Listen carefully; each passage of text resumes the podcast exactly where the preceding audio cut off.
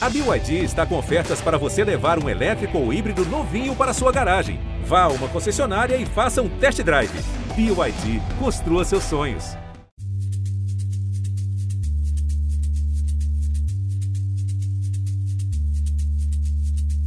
E daí, se a gente pegar esse passo a passo que eu coloquei agora, tem uma parte fundamental que as pessoas estão olhando e falando assim: puta, isso aqui é legal pra cacete, isso aqui pode mudar a maneira como a gente organiza a internet, que é a parte da wallet. Se você tem uma wallet em que você tem não só o seu dinheiro, seu dinheiro digital, digamos assim, mas também os seus dados, ou seja, você produz as suas coisas para você, você consegue dizer para tal plataforma que você vai passar o dado, você consegue vedar o acesso a esses dados. Na teoria, isso faz muito sentido, mas ainda é uma coisa meio wishful thinking, da galera torcer para que isso vá acontecer em algum momento. Porque se isso acontece, Google e Facebook, com perdão do meu francês, estão fodidos. Eu sou Ivan Mizanzuki, esse é o Conversas Paralelas, e meu convidado de hoje é programador, empresário e jornalista. Durante os 13 anos cobrindo as editorias de tecnologia e negócios com foco na internet, foi colunista da CBN e passou pelas redações da IDG e da Editora Globo. Em 2016, migrou de vez do jornalismo para a programação, fundando o estúdio de Data Analytics Novelo. Ele apresenta o podcast Coluna Quinzenal Tecnocracia, no qual destrincha assuntos atuais da tecnologia, revisita eventos históricos da área e os relaciona com o contexto político e social. Guilherme Felite, seja bem-vindo ao Conversas Paralelas. Ivan, muito obrigado pelo espaço, um prazer estar aqui falando com você. E Guilherme, já, já faço a pergunta se o seu podcast Tecnocracia, você jogava Mago, por acaso? O RPG? Cara, não. o único RPG que eu joguei na minha vida é o Spellfire, que era uma espécie de um RPG, uma cópia do que o D&D fez do Magic, né? O Magic the Gathering começou a ganhar muita relevância, e daí o D&D fez uma espécie, reaproveitando as artes e as linhas narrativas, esse jogo de cartas chamado Spellfire. Foi dois anos da minha vida, depois nunca mais. Entendi. Mas eu virei uma espécie de jogador de RPG velho. Eu comprei o Player's Handbook, que eu estou vendo agora recentemente do D&D, quem sabe eu entro nisso. Mas eu não tenho a menor ideia que tecnocracia era uma coisa de RPG. não, tem. Parece que é do mago. Eu nunca joguei também, mas eu lembro que meus amigos que jogavam muito, eram viciados, falavam da tecnocracia contra a magia e não sei o quê. Enfim, eu fiquei curioso pelo nome. eu tenho uma coluna que eu, no meu tweet deck, que eu acompanho as menções à tecnocracia. E daí você tem três coisas, basicamente. Você tem um que é as menções ao podcast, uhum. outro que é essa galera amalucada de extrema direita que tem ódio a especialistas e eles sempre usam tecnocracia como uma coisa ruim, como se fosse ruim você saber da coisa que você está decidindo. Uhum. E outro, de vez em quando, aparece uma galera falando: não, eu fiz uma campanha de tecnocracia e, e usei tal coisa. Eu falei: ah, tá bom, é, tem no RPG. Então é basicamente. certo. Então, Guilherme, eu, eu acho que chamamos você aqui justamente para conversar sobre esses temas aí que, honestamente, eu tô velho demais já para entender com, com tanto interesse. Mas eu vejo o pessoal falando tanto e eu fiquei curioso justamente em a gente poder, uh, enfim, ter uma introdução básica para quem tá meio boiando no assunto assunto, tá? Tá bom. Eu fui professor de história da arte por muito tempo, eu fui professor de design por muito tempo, história do design. Então tem coisas aqui que para mim me parece só a história andando e tem coisas que eu entendo que é, realmente a gente precisa dar um olhar mais profundo. Mas em primeiro momento, assim, quero falar sobre metaverso e NFT com você, né? Essa, tá essas questões aí que a gente chama da próxima grande revolução digital. De cara, quando a gente tá falando de metaverso especificamente, eu fico ouvindo muito essa questão de criação de universo online digital. Vi aquela piada maravilhosa, né? Do tipo, se você morre no metaverso, você morre na vida real, né? Como se fosse uma coisa super bacana. então, um meme maravilhoso. Mas assim, eu já vi esse debate antes, né? Eu, inclusive dizendo assim, nossa, essa aqui é a grande grande revolução. E eu lembro lá do Second Life, Exato. né? Eu vivi aquela febre. Dessa vez, existe uma diferença ou a gente tá vendo um Second Life que não trava? o, que, o que que tá acontecendo? Eu acho que tem diferenças e tem semelhanças. E eu acho que o resultado final tende a ser mais ou menos o mesmo que o Second Life teve, pelo menos nessa iteração do Facebook, né? Do metaverso, do Meta, que agora mudou o nome para esse tipo de coisa. Eu achei curioso você falar do Second Life, porque eu também falaria, acho que é meio que um parâmetro de uma primeira tentativa de metaverso que não deu certo. Quando o Second Life começou a, a, bombar, acho que as pessoas talvez não saibam exatamente o que é o Second Life. É, se alguém tem menos de 30 anos, talvez tenha passado. Com certeza não sabe. Lá em 2004, 2005, teve uma empresa chamada Linden Labs, que, se eu não me engano, ela é europeia, que ela criou um conceito de metaverso, que é basicamente um mundo digital que você entra lá, tem um avatar que representa você, pode ser uma cópia fiel do que você é no mundo real, pode ser uma coisa completamente diferente e esquisita. E daí você ficava voando nesse ambiente digital, interagindo com as pessoas e fazendo coisas que supostamente você poderia fazer na vida real também, óbvio que acrescidas por essa, essas capacidades que a gente tem no mundo digital. Isso foi uma febre gigantesca lá para 2005, 2006. Eu estava começando a minha carreira de jornalismo e o Second Life foi um dos primeiros assuntos que eu cobri com um pouco mais de atenção. Então, Second Life exigia um computador um pouco potente, eu não tinha um computador nessa época, então eu tinha que passar horas e horas da minha vida em lan houses, essas coisas que também desapareceram. Basicamente, eu ficava lá no meio de uma molecada jogando Counter-Strike e eu ficava no Second Life vendo o que, que as pessoas estavam fazendo e tentando entender qual era esse futuro. O Second Life ele foi encarado como uma espécie de próximo passo inevitável. Então, uma série de empresas entraram investindo dinheiro pesado no Second Life para já fazer essa ponte entre o momento em que estávamos e o momento futuro, que parecia muito claro que o próximo passo tecnológico que a gente ia viver ia ser esse metaverso, né? essa, essa transferência, primeiro das nossas ações, depois nossa consciência para um ambiente digital. Criou-se uma espécie de alguns barões imobiliários dentro do Second Life, a galera que criava ilhas e construía imóveis nessas ilhas e vendia. E você teve, por exemplo, empresas como a IBM que enterraram centenas de milhões de dólares lá, porque eles queriam começar a fazer treinamentos, né? Os treinamentos que a IBM fazia antes cara a cara, eles achavam que nos próximos 10 anos iam ser feitos tudo pelo Second Life. Então, eles fizeram uma parceria com a Linden Labs para construir a própria ilha, para levar treinamento para lá, para levar alguns funcionários para entender como é, meio que preparar as pessoas para esse futuro. Uhum. E o Second Life, para surpresa, assim, acho que olhando para trás é muito fácil, mas para surpresa eh, generalizada, não deu em absolutamente nada. Né? Hoje, a Linden Labs continua funcionando, mas já faz mais de uma década que o mercado entendeu o quão foi apressado de imaginar que o futuro seria aquele metaverso de qualquer maneira, né?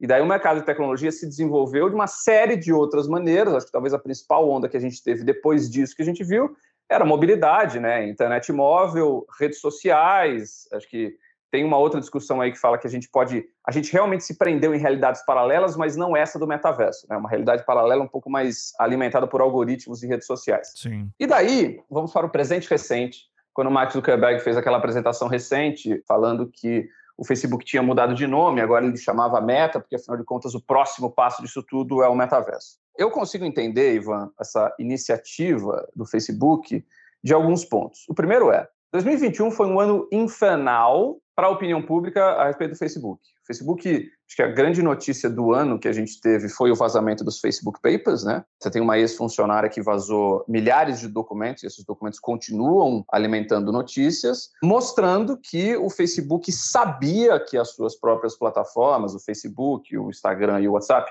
faziam mal para a sociedade os cientistas de dados, os antropólogos dentro do Facebook já tinham explicado isso por A mais B, tinham deixado claro que, por exemplo, o Instagram é muito ruim para a autoestima de adolescentes, principalmente meninas, que o Facebook tem um papel nessa infeliz aumento de automutilação de meninas na última década no mundo todo. E ainda assim, a diretoria, né, o, o topo da pirâmide do Facebook, liderado pelo Mark Zuckerberg, resolveu tomar decisões que são ruins para a sociedade, sabendo que eram ruins para a sociedade. São decisões que, no fim das contas, todo mundo paga um preço, a sociedade inteira paga um preço, mas o Facebook ganha com isso. Né? Você basicamente escolhe a lucratividade contra o bem-estar geral. O fato de ter uma funcionária mostrando documentos internos reais é muito danoso para a imagem da empresa. É uma lambança generalizada, criminosa, que sem dúvida nenhuma vai aumentar uma onda que já está nos últimos anos pela regulamentação dessas empresas. Né? O Biden, quando assumiu, já deixou claro que isso é uma coisa que tende a acontecer quando apontou algumas pessoas também. Então, acho que esse é o primeiro pilar que a gente precisa entender essa tentativa do Facebook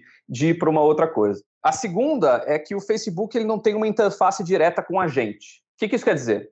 Hoje, quando você tem o seu telefone, seja ele um iPhone ou um Android, algumas das maiores empresas do mundo têm acesso direto a você. Então, o sistema operacional do seu iPhone e o seu iPhone é feito pela Apple, o sistema operacional do seu Android é feito pelo Google, A Microsoft tem o Windows, que é um sistema operacional desktop mais famoso do mundo. Entre todas essas grandes empresas de tecnologia, essa Big Tech, o Facebook é a única que ainda não tem uma espécie de uma interface direta com as pessoas. Até a Amazon, que não tinha, conseguiu fazer isso com o Alexa, Echo Dot e essas coisas são basicamente hardwares que estão na cara para as pessoas, né? Você está interagindo direto com isso. O Facebook depende de todas essas outras plataformas todas as outras plataformas.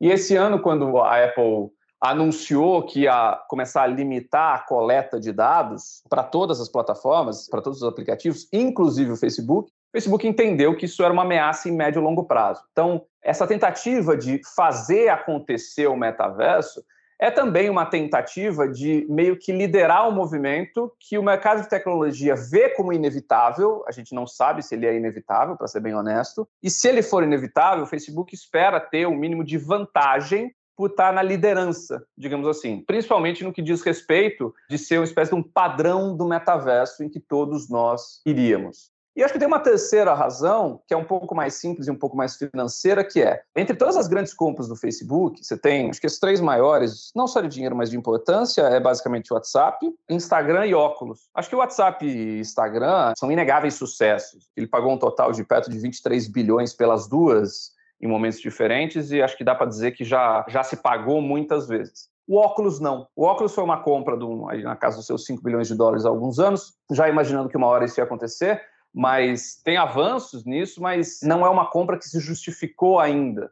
Então, eles estão tentando forçar um pouco esse movimento para ver se, a partir do momento que o mercado se convence que está na hora de fazer essa transição, as pessoas vão comprar o hardware do óculos, que custa aí 300 dólares, e começar a devolver um pouco o cheque que eles deram lá atrás. Deixa eu pegar então um dos ganchos que você falou, que tem, você falou várias coisas interessantes para mim, eu queria voltar um pouco lá para a questão do Second Life eu acho, a, a, minha impressão em primeiro momento, quando sempre que eu vejo essa história de metaverso, e o Second Life para mim é um exemplo muito forte, é um precedente importante nessa discussão, porque se for isso mesmo, né, que a gente está pensando, para mim ele tem uma, uma questão muito simples que ele, ele já nasce errado, por entre aspas, ou, ou ele na... só que assim, quem sou eu para debater com o Zuckerberg, sabe? Ele que é o bilionário aqui, não eu. Mas é pensando como dentro do, de uma questão de usabilidade de usuário. Tá. Eu lembro muito que as pesquisas que a gente fazia sobre usabilidade, é, isso na época que eu ainda dava aula de uh, curso de design, e a gente trabalhava em pesquisas tal, eu lembro que tinha um, um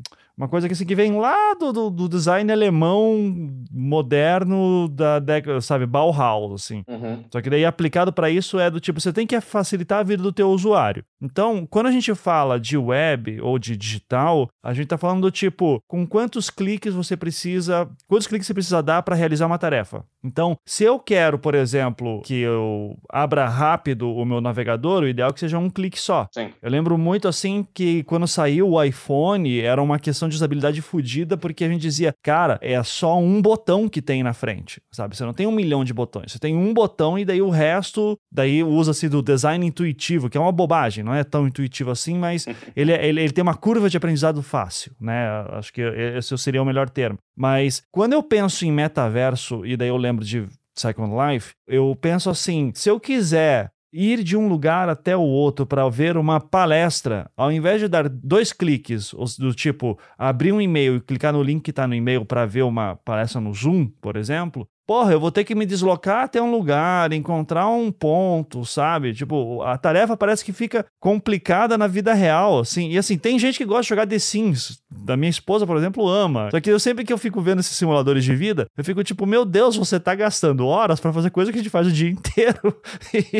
então a gente tá vivendo o pior da vida em dobro. N não tem um pouco disso ou existe alguma proposta, tipo, não, aqui você vai ter uma outra experiência e vai ser muito mais legal isso aí, no, no fim das contas, não bate do tipo, eu sou preguiçoso só com a ideia, pelo menos eu, assim, as pessoas não são mais ou menos que nem eu nesse sentido, tipo, vai demorar muito para realizar tarefa simples. Oliver, eu tenho uma opinião muito parecida com a sua. E daí eu tento não achar que é preguiça minha ou preconceito meu de falar, não, pô, é má vontade da minha parte, talvez eu não esteja vendo alguma coisa que está rolando lá. Eu estou só falando isso para dar uma espécie de desconto, digamos assim, de que talvez lá na frente possa existir sim alguma aplicação que seja mais útil do que a vida real, ou do que a gente já tem agora, e de uma maneira mais fácil do que a gente tem agora. Mas eu tendo a concordar 100% com o que você está falando. Quando eu estava me preparando para vir para cá, eu estava pensando qual era a última grande onda tecnológica que a gente teve, no sentido de você tem a, a conjuração aí de hardware, software, serviço,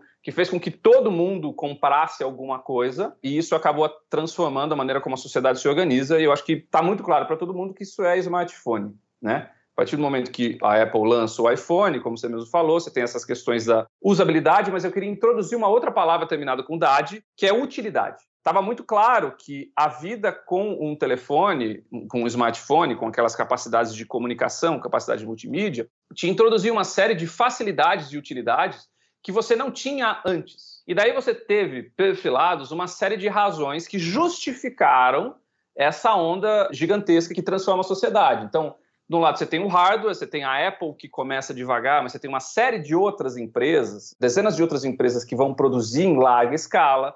Você tem serviços, ou seja, coisas que são úteis para você fazer naquele aparelho e até joguinhos que você não pode considerar, sei lá, a pessoa pode ser até um pouco ranzinza e falar, ah, Fruit Ninja não é útil, Angry Birds não é útil. Sim. Tá bom, vá lá mas são coisas divertidas para você fazer com isso. Claro. E tinha conectividade, tinha, ou seja, as operadoras estavam no momento que elas já conseguiam lidar com aquele volume enorme de tráfego. Então, quando você junta essas três coisas, você tem basicamente uma coisa que virou um no-brainer para a imensa maioria das pessoas, porque a vida é mais fácil, a vida tinha algumas enormes facilidades. Tem outras coisas ruins também, mas sem dúvida nenhuma foi o que levou essa onda. O metaverso, quando eu estava tentando pegar esses pilares e replicar para o metaverso, parece muito claro que você tem ainda um problema de hardware, no sentido que você tem ainda poucos fabricantes disso, o óculos é o principal, um monte já quebrou, porque percebeu que não vai ser uma onda tipo smartphone. Só que o principal, a conectividade tem, obviamente, mas o principal que você vai ver é, é, é serviço,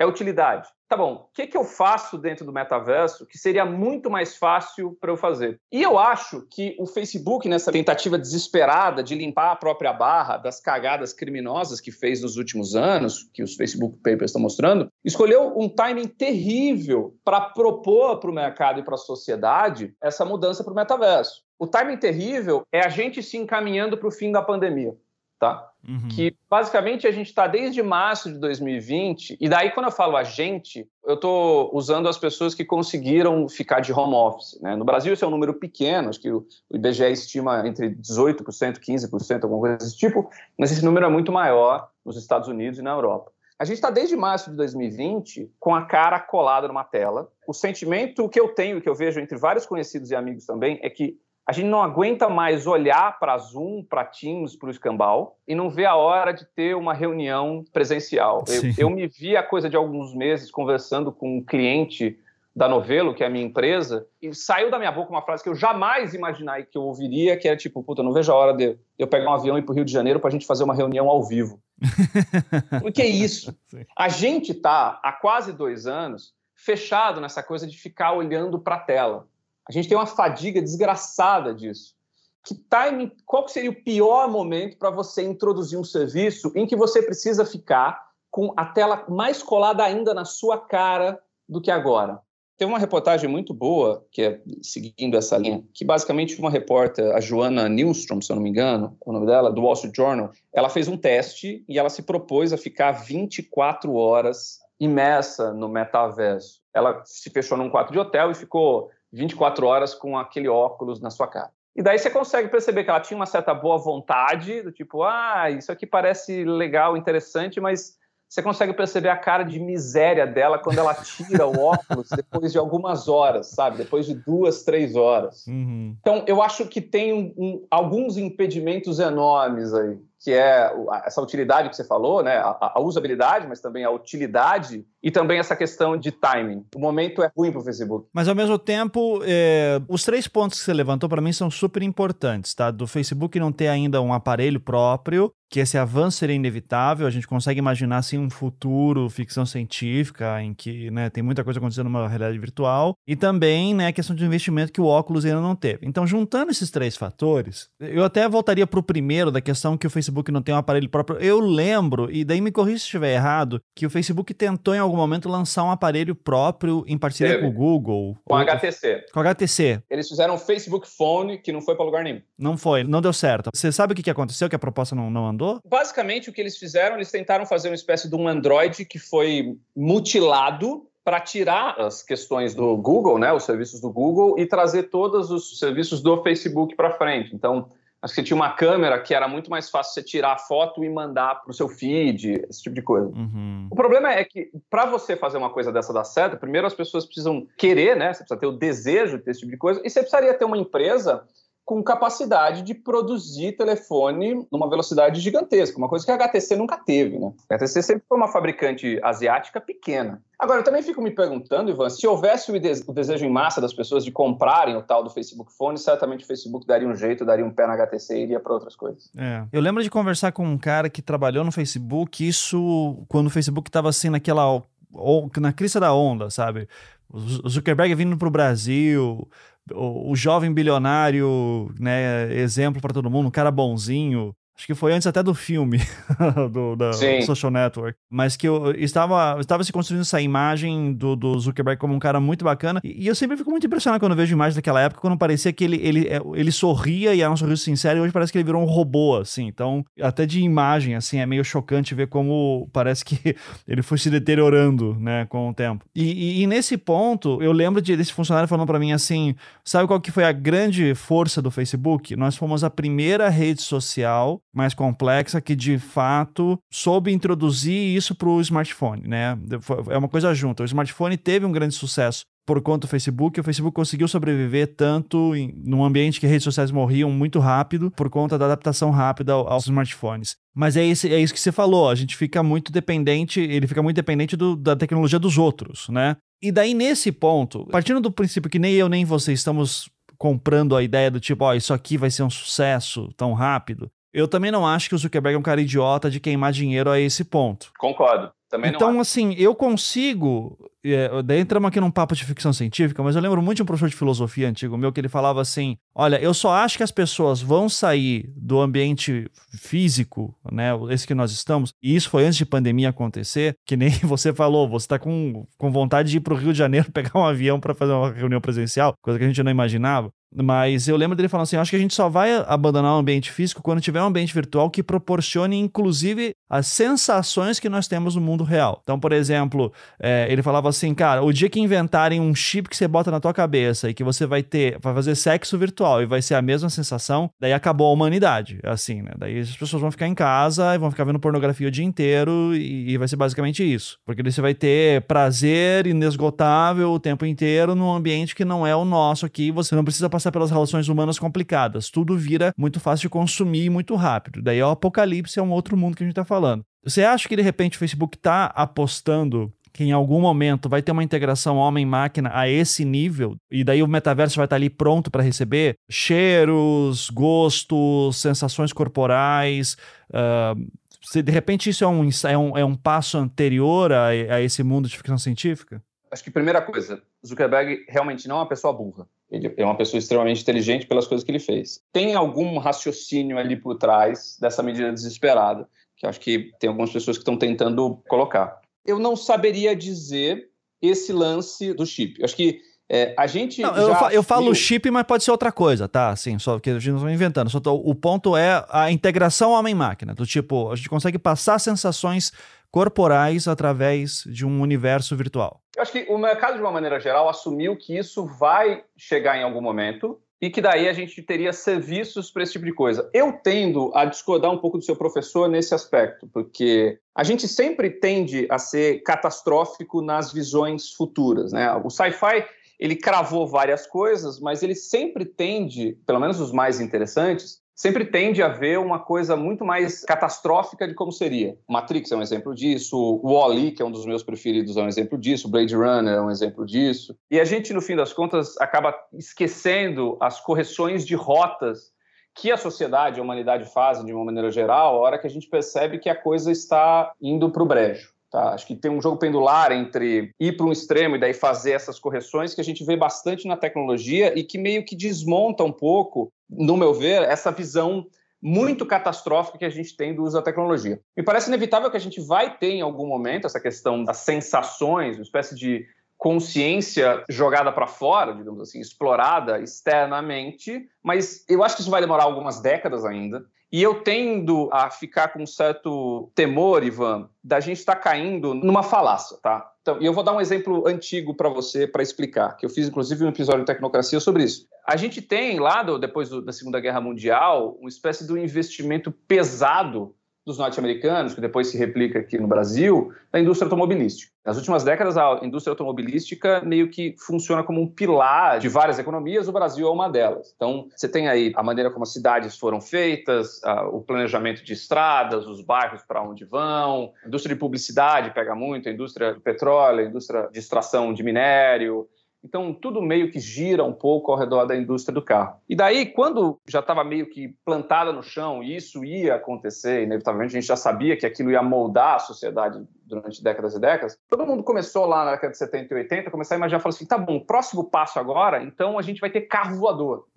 Sim. E parecia claro que em algum momento falava, não, porra, mas daqui a pouco vai ter carro voador. Pô, não, isso aí é fácil, daqui a pouco vai ter carro voador. E honestamente, a gente está muito longe de ter carro voador hoje. Por mais que o Uber, de vez em quando, solte alguns mockups, algumas coisas, falando, não, a gente vai fazer um serviço de táxi, que é muito mais uma estratégia de PR propriamente do que algo que deve chegar para ser usado nos próximos anos. O Uber não consegue nem pagar as contas no fim do mês e dar um salário decente para os seus motoristas. Que dirá fazer um serviço de negócio de carro voador? É um pouco esse o parâmetro que eu uso para olhar essas situações e falar assim: hum, sei lá, talvez a gente tenha essa certeza do chip da mesma maneira como a gente está do chip e, e dessa, dessa coisa meio apocalíptica da gente ficar fechado em casa, sentindo as emoções, só vendo pornografia, acho que tem um risco de ser um agente lá na década de 70, 80, olhando e falando, não, o carro voador está vindo, daqui a pouco a gente está andando numa coisa meio Jetsons e tal, que é uma parada que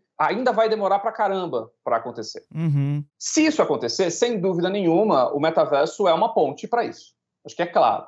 Só que tem uma outra coisa mais urgente que, que a gente precisa entender, que essa transição para o metaverso aumenta brutalmente a capacidade que essas empresas têm de coletar dados a nosso respeito. Facebook e o Google são basicamente empresas que coletam dados sobre nós e eles não vendem os dados para os anunciantes, mas eles vendem o acesso a nós em momentos específicos. Então, sempre que o Facebook e o Google se defendem, falam assim: a gente não vende dados. É verdade. Eles não vendem os dados, mas se você que é anunciante pode chegar lá e falar assim: eu quero pegar pessoas no centro de São Paulo que tiveram uma perda familiar na última semana, são homens e têm andado muito rápido de carro, você consegue. Tipo, isso é uma coisa de micro-targeting publicitário que nunca ninguém dava antes. Se você vai fazer essa transferência para o metaverso, você vai ficar imerso, entre aspas, nesse metaverso durante horas e horas, esses óculos têm alguns outros sensores que os seus celulares não têm. E daí, a capacidade de fazer esse micro-targeting publicitário que o Facebook e o Google vão ter vai ser muito maior. Porque daí você vai conseguir ver, por exemplo, tipo, o anunciante quer saber alguém que está experimentando alguma sensação de XYZ.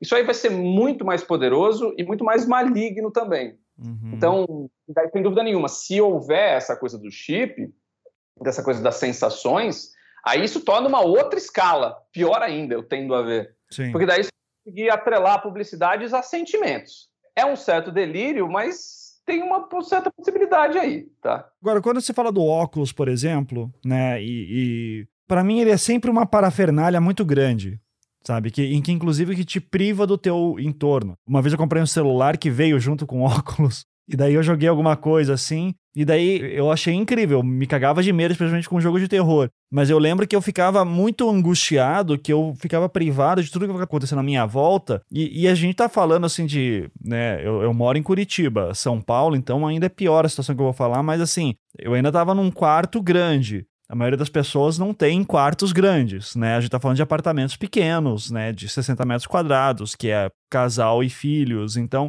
a gente não tem nem espaços físicos, assim, que permitiriam muita mobilidade usando uma privação de sentidos daquele tamanho. E daí eu lembro de, assim, uma coisa que eu achava que era muito interessante, eu tava muito torcendo para dar certo, não vou nem falar que dá certo, mas eu tava torcendo muito para dar certo, que era a experiência como o Google Glass, né? Sim. Que é uma integração do virtual com o real. Essa ideia o Facebook descartou, ele nem, nem passou pelos planos, assim, antes de chegar numa ideia de metaverso. O que o Google tentou com o Google Glass é o que a gente chama de realidade aumentada que é uma coisa que não só o Google continua testando, como a Apple também está testando ultimamente que é o tipo de coisa que eu tendo a achar que tem muito mais sucesso do que a realidade virtual. Né? O que é uma realidade aumentada? Você está vendo o, está vendo um lugar, um ambiente, tá bom? Daí você vai colocar um, um oclinho que vai olhar e falar assim, ó, tá vendo? Aquilo ali é uma loja que tem um café que tá bom pra caramba. Ou então você tá vendo um motor, daí você vai botar um óculos, ele vai falar, ó, isso aqui é a rebimboca, isso aqui é o óleo, isso aqui é tal coisa. Daí você põe uma camada de informação sobre a realidade.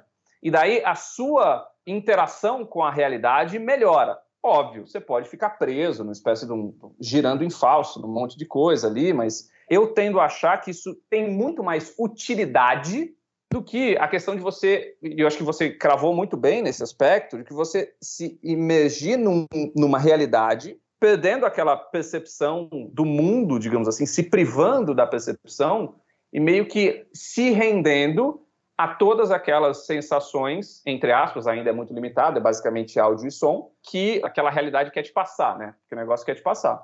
Eu, honestamente, não tenho a menor ideia do porquê o Facebook. Talvez tenha sido a compra do óculos, porque o óculos é basicamente uma plataforma de realidade virtual. Mas, tecnicamente, Ivan, se você faz uma realidade virtual, você consegue fazer uma realidade aumentada. Uhum. E daí tudo bem. Então, vamos postar aqui. Facebook, então, foda-se. Falou, foda-se pra realidade aumentada, foi direto pra realidade virtual. E essa é a aposta dos caras, e tanto é que a gente tá falando sobre eles agora e não sobre Google Glass, né? Que...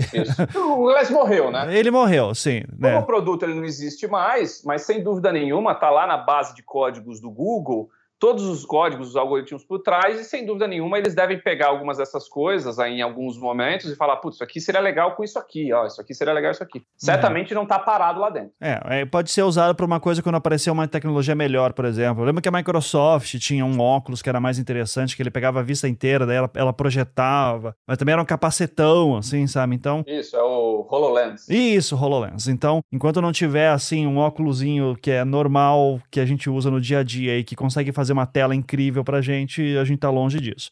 De novo, para mim isso é mais fácil de acontecer do que todo mundo se fechar num óculos, mas tudo bem. Mas o, o Facebook tá apostando nessa questão. E daí a gente entra na ideia de, ok, vamos imaginar que esse metaverso vai dar certo, pega, e daí eu só quero confirmar uma coisa que daí reforça esse aspecto que soa cada vez mais maligno do Facebook, porque isso não é igual ao conceito de internet. Internet é uma rede que, por mais que você tenha esses conglomerados grandes e tal, você não tira a internet da tomada né, de todo mundo, assim, isso é, é muito difícil de fazer. Você consegue distribuir e descentralizar informações. Aqui não, metaverso a gente está falando de um se der certo na proporção que o Facebook gostaria, a gente está falando de uma coisa que é uma empresa só controlando o universo inteiro. É como se assim, fazendo um, um, paralelo muito forte, vamos imaginar que é um mundo de Matrix antes da guerra, né? É aquele mundo virtual e que tudo é controlado por uma empresa só. É uma mistura de Exterminador do Futuro com Matrix. É mais ou menos isso. Ou o Facebook, em algum momento, discutiu: não, a gente vai criar um ambiente democrático aqui, vai ter várias empresas e vai ter acesso ao banco de dados. Não é, não é essa a proposta do Facebook, né?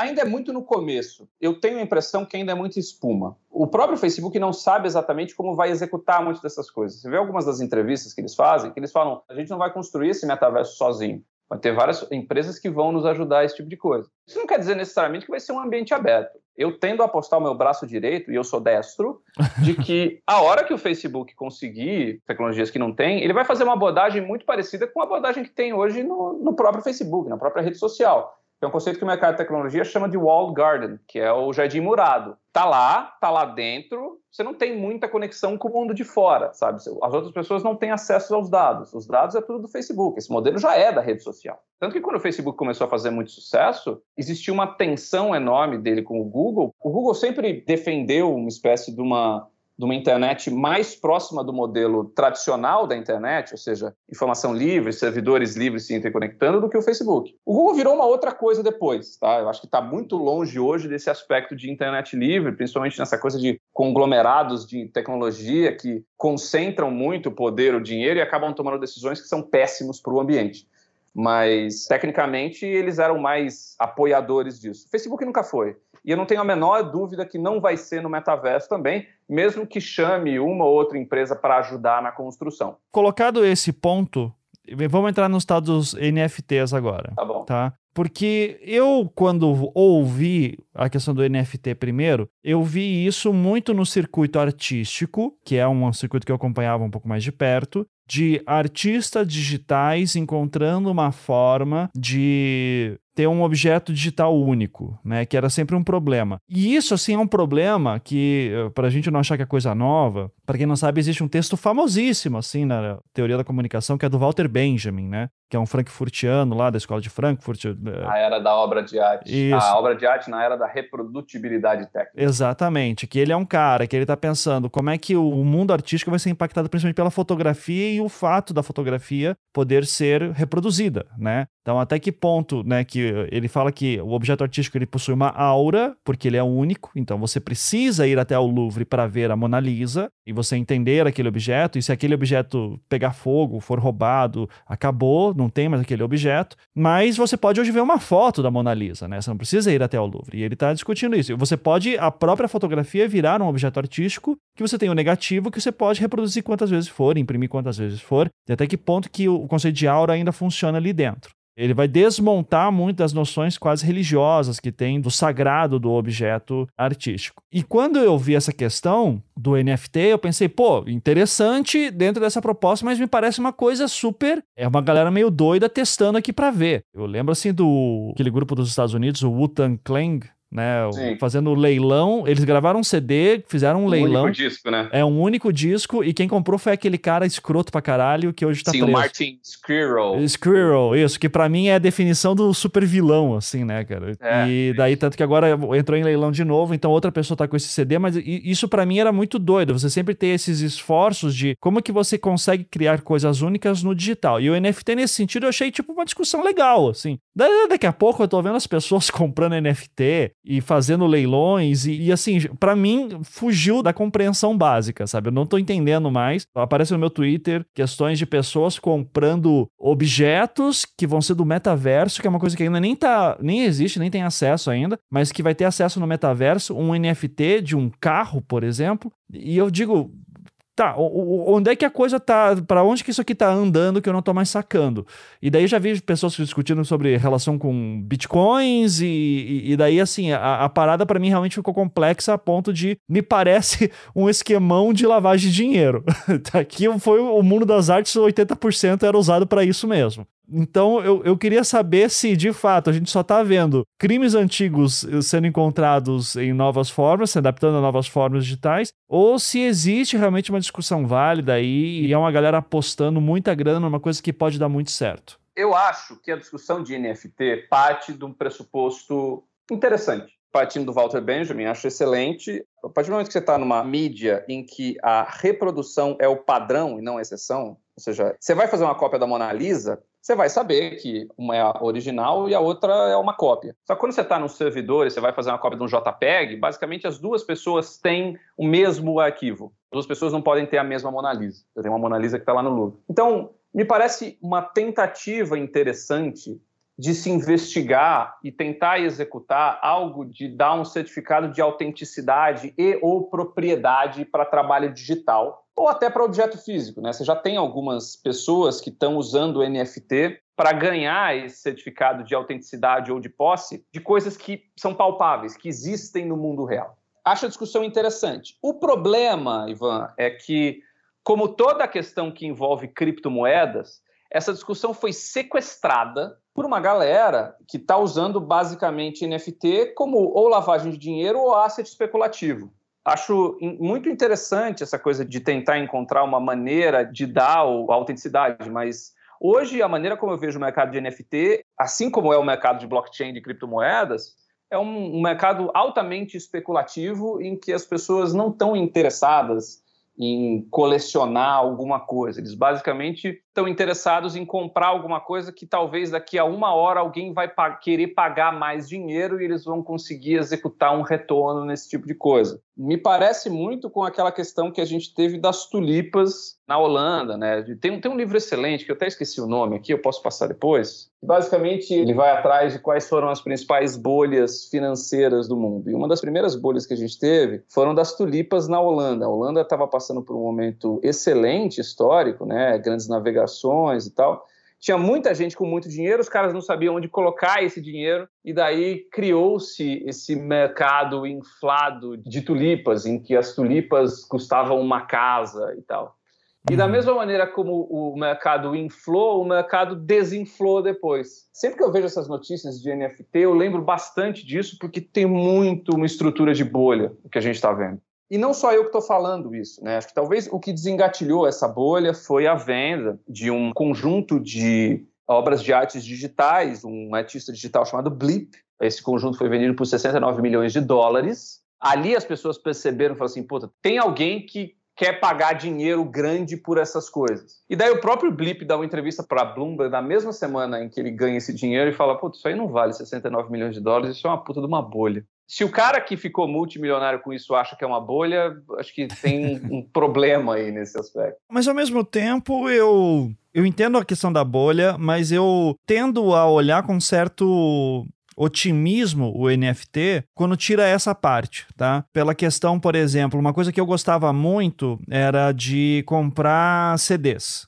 né? E isso é um hábito que se acabou. Tinha uma banda em específico que eu gostava muito de comprar o CD, mesmo depois que veio todo o digital do MP3, que era o Tool, porque o Tool sempre fazia umas caixinhas de CD diferentes. Né? Então era uma caixinha que vinha com, sei lá, imagens em 3D e um óculos 3D. Então você entrava no encarte e você, olhando os detalhes através do óculos, você achava algumas mensagens ali que ajudavam a experiência musical, sabe? Mas era um trabalho de design e, de arte mesmo. Os caras tinham uma preocupação de ter todo o projeto muito mais aprofundado. Então ter o objeto, para mim, era sempre uma, uma questão que eu sinto falta no digital. Eu até tava falando com o Lito, né, do Atenção Passageiros, podcast também também. E a gente tava falando sobre o nosso amor a fitas cassete, né? De como, assim, eu gostava de, sabe, eu precisava ver umas fitas cassete esses tempos e a saudade que eu tava de apertar um botão de verdade que faz, que aciona um mecanismo né? E daí você ouve o mecanismo andando. São questões nostálgicas para minha geração, né? Eu tenho certeza que tipo meu filho não vai ter essa, é, essa demanda, mas tem uma coleção de vinil aqui em casa maravilhosa, que era do meu pai, e daí a gente pega aqueles encartes grandões e tal. Eu consigo vislumbrar no NFT alguma coisa nesse sentido, mas é. Daí, como tudo, assim, me parece que pode ter essa bolha e que lá pra frente vai ter um outro uso que a gente ainda nem sabe direito onde usar. E o metaverso parece o lugar perfeito para isso, sabe? Do tipo, uma coisa super supérflua, assim, mas tem um algum estilista que eu gosto muito e ele faz uma calça no pro ambiente digital e eu compro aquela calça e aquela calça só minha. Tipo, ninguém vai conseguir reproduzir ela. Ou se reproduzir vai na ter... Teoria. Na teoria. né? Uh, mas a minha vai ter um selinho de verificado, vai ter a assinatura isso. do cara, sabe? E isso tem um valor. E por mais supérfluo que seja, né? Isso é, é a questão da assinatura do artista, né? Você pode ter um milhão de impressões do Van Gogh, você ter o Van Gogh de verdade na sua casa é um negócio irreal para a maioria das pessoas, mas quem gosta disso vai, vai se interessar. Eu sempre penso muito no autógrafo, né? Você ter a edição autografada de alguma coisa, né? Isso, Mesmo coisas isso. pequenas. Então, o autógrafo pode ser uma maneira. Eu fico muito frustrado quando eu lancei um livro, alguém quer um autógrafo meu, mas a pessoa comprou no Kindle, sabe? Eu não tenho como autografar, de repente eu consigo alguma maneira pelo NFT. Não sei, é, mas você acha que depois desse momento de boom, pode vir alguma coisa interessante? A gente tem algum caminho sendo apontado nesse sentido ou não? No momento tá tanto barulho que a gente nem consegue imaginar, ou até mesmo a aposta, ela é muito grande, tipo, ter, ter que contar com o metaverso para isso, o ônus não vale o bônus. Não, eu acho que o NFT ele tem uma premissa interessante, que ele pode se transformar em algo a ser usado bastante útil mas que a gente ainda não descobriu. Daí, com metaverso ou sem metaverso? Acho que esse exemplo que a gente está falando aí do vestido, ou da bota, ou, de alguma coisa que já tem empresas fazendo isso, você tem um espaço muito pequeno de pessoas interessadas por esse tipo de coisa. O exemplo que eu gosto muito de considerar, de falar quando eu estou falando de NFT, é de. Não é muito grande no Brasil, mas nos Estados Unidos você tem um mercado muito grande de baseball cards, né? Os, os cards de beisebol, basquete e escambau. Que é isso? Você pode ter o card do Kevin Durant, só que tem um card do Kevin Durant que foi assinado por ele, foi autografado por ele, que vale muito mais. E daí, basicamente, é isso que a gente tem no NFT. Só que qual que é o tamanho dos colecionadores de cards de beisebol, de basquete, ou de futebol americano, ou de futebol? É pequeno. O NFT pode aumentar um pouco isso, sem dúvida, o alcance para essas pessoas, mas quem estaria disposto a comprar efetivamente o vestido da Dior, da Yves Saint Laurent, com o negócio de autenticidade? Ainda é um mercado muito pequeno. Existe uma discussão que está saindo do NFT e do blockchain, e ainda está tomado muito por esses tech bros, que eu acho um pouco insuportáveis. É uma coisa muito tópica, muito tentando achar que a internet resolve tudo, mas que eu acho que tem um certo futuro, que é um papo de que está se chamando de Web3. Web3, basicamente, é uma evolução do modelo de Web 2 que a gente vive hoje. O Web 2 seria basicamente essa coisa de interação, né? User content. Google, Facebook, Twitter, tudo isso é baseado em empresas que construíram impérios com os nossos dados, a gente publicando, a gente fazendo essas coisas, e a gente basicamente deu os nossos dados para esses caras. Da maneira como está sendo vendida, e faz sentido na teoria, mas tem um caminho enorme na prática até se implementar o que está colocando, certamente vou ter problemas, a Web3 daria para o usuário, ou seja, para a gente, a capacidade de controlar os nossos dados e o nosso dinheiro, de uma maneira que a gente não tem hoje. E daí tudo isso seria feito usando como parâmetro mais ou menos o que a gente está vendo hoje do mercado fazendo com NFT de vez em quando essas discussões elas ficam muito etéreas. E daí eu resolvi passar pela experiência de comprar um NFT ou de entrar no processo de comprar um NFT para ver como é isso. E daí basicamente o que você precisa fazer é você precisa é, é, encontrar o que você quer no marketplace, você precisa transformar o seu dinheiro físico, né, o seu dólar, o seu real, em cripto. Daí você precisa ir para um exchange. Desse exchange você precisa mandar para uma wallet, que é um serviço, tem um mais famoso chamado MetaMask. Aí você precisa entrar num desses marketplaces, comprar, pagar as taxas, e aí vai ficar registrado lá no, no blockchain que você é o dono daquele bagulho, ao mesmo tempo que você precisa garantir que você vai hospedar aquele conteúdo que você comprou, porque isso é uma coisa que tem acontecido bastante no NFT. Não adianta nada você pagar uma bala para comprar tal coisa se o servidor que está hospedando aquele conteúdo que você comprou sai do ar. Hum. Se aquele servidor sai do ar, você pode estar lá no blockchain falando que você tem tal coisa, mas você não tem mais o conteúdo. Caramba, é real, né? É. Tem uma série de questões que são muito práticas e muito básicas que ainda estão sendo resolvidas por esse setor. Ainda é uma coisa cheia de canelada, tá, Ivan? Uhum. Eu fazendo esse processinho ontem, Falei, cara, é impressionante como algumas coisas são muito toscas. Então, por exemplo, quando você vai comprar uma coisa, você pegou o seu dinheiro do seu banco, jogou numa exchange, trocou por criptomoeda, a Ethereum, você jogou para sua wallet, daí você achou uma coisa num, num, num marketplace que você quer comprar, você vai comprar. Não raramente, a taxa que você tem que pagar para colocar aquele dado da compra no Ethereum, no blockchain, é mais alta do que o preço que você tem que pagar pelo conteúdo original. Então você vai comprar uma imagem de um. Tem aquele Sad Monkey, né? Que virou um super pop nessa coisa de NFT, que é uhum. basicamente um JPEG de um macaco de regata com óculos olhando triste assim para o lado. Você vai achar uma versão do Sad Monkey e vai pagar 20 dólares, por exemplo, num desses marketplaces, o Sea Open, por exemplo, OpenSea. Aí, basicamente, você vai pagar 20, provavelmente o que eles chamam de gas fees, que são as taxas para você usar a rede Ethereum para registrar essas coisas, estão na faixa dos 25, 30. Então, basicamente, dobra o seu negócio. E, de novo, se você não registrar numa Interplanetary File System, né, que é um sistema distribuído de armazenamento P2P, existe um grande risco de você colocar no servidor, no servidor do marketplace que você comprou isso e daqui a 10 anos talvez esse bagulho não vai mais funcionar e você gastou uma bala, você nem consegue mais provar que é dono de qualquer coisa. Esse momento, Velho Oeste, está sendo trabalhado para resolver essas questões num ritmo muito grande. E daí, se a gente pegar esse passo a passo que eu coloquei agora, tem uma parte fundamental que as pessoas estão olhando e falando assim: puta, isso aqui é legal pra cacete, isso aqui pode mudar a maneira como a gente organiza a internet, que é a parte da wallet. Se você tem uma wallet em que você tem não só o seu dinheiro, seu dinheiro digital, digamos assim, mas também os seus dados, ou seja, você produz as suas coisas para você, você consegue dizer para tal plataforma que você vai passar o dado, você consegue vedar o acesso a esses dados. Na teoria, isso faz muito sentido, mas ainda é uma coisa meio wishful thinking, da galera torcer para que isso vá acontecer em algum momento. Porque se isso acontece, Google e Facebook, com o perdão do meu francês, estão fodidos.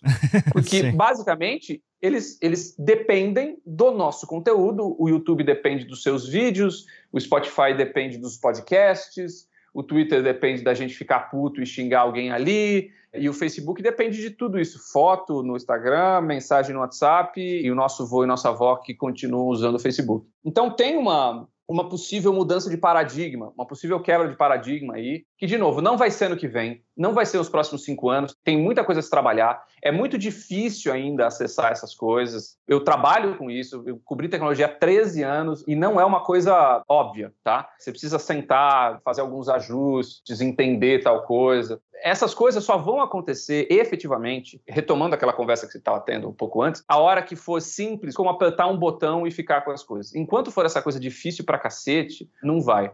Que daí eu só queria fazer um último complemento, que é um pouco a minha implicância, não é implicância, eu tento não ser implicante, mas assim, é a minha posição a respeito do blockchain. O blockchain, ele, ele continua sendo, e NFT é sobre blockchain, a gente está falando sobre isso ainda, mas os tech bros, né, aquela galera mais avançada, fica falando, não, o blockchain é o futuro, ó, é fácil você fazer isso, é só você tirar do ledger, jogar no exchange, fazer tal coisa. E é difícil pra cacete ainda, cara. Não é nada, usabilidade é zero. Eu, esse ano eu comecei a comparar muito o blockchain com o Pix, porque eu acho que não tem uma coisa que revolucionou tanto o dinheiro no Brasil na última década do que o Pix. O Pix é uma coisa que a galera mais chata vai falar assim, ah, Guilherme, mas não é a mesma coisa o blockchain do Pix. É verdade, mas a gente está falando de diferentes maneiras de transacionar o seu dinheiro de uma maneira digital. Tem um pipoqueiro do lado da minha casa que aceita Pix. Tinha uma mulher na rua pedindo esmola usando Pix. A partir do momento que você tem uma plataforma de dinheiro digital que o pipoqueiro está aceitando e que a mulher que está pedindo dinheiro no sinal também aceita, é que você sabe que aquilo lá foi adotado em massa. Uhum. E o blockchain não está nem próximo de pegar uma galera que não seja muito entusiasta. Sim. Eu ia terminar a nossa conversa aqui pedindo para você cometer um suicídio profissional, fazendo uma previsão do que ia acontecer daqui a 100 anos, né? Mas previsão não... nunca dá certo. Nunca né? dá quando, certo. Quando dá certo, os caras olham e falam assim, claro, o cara sabe, mas quando não dá, é sempre isso.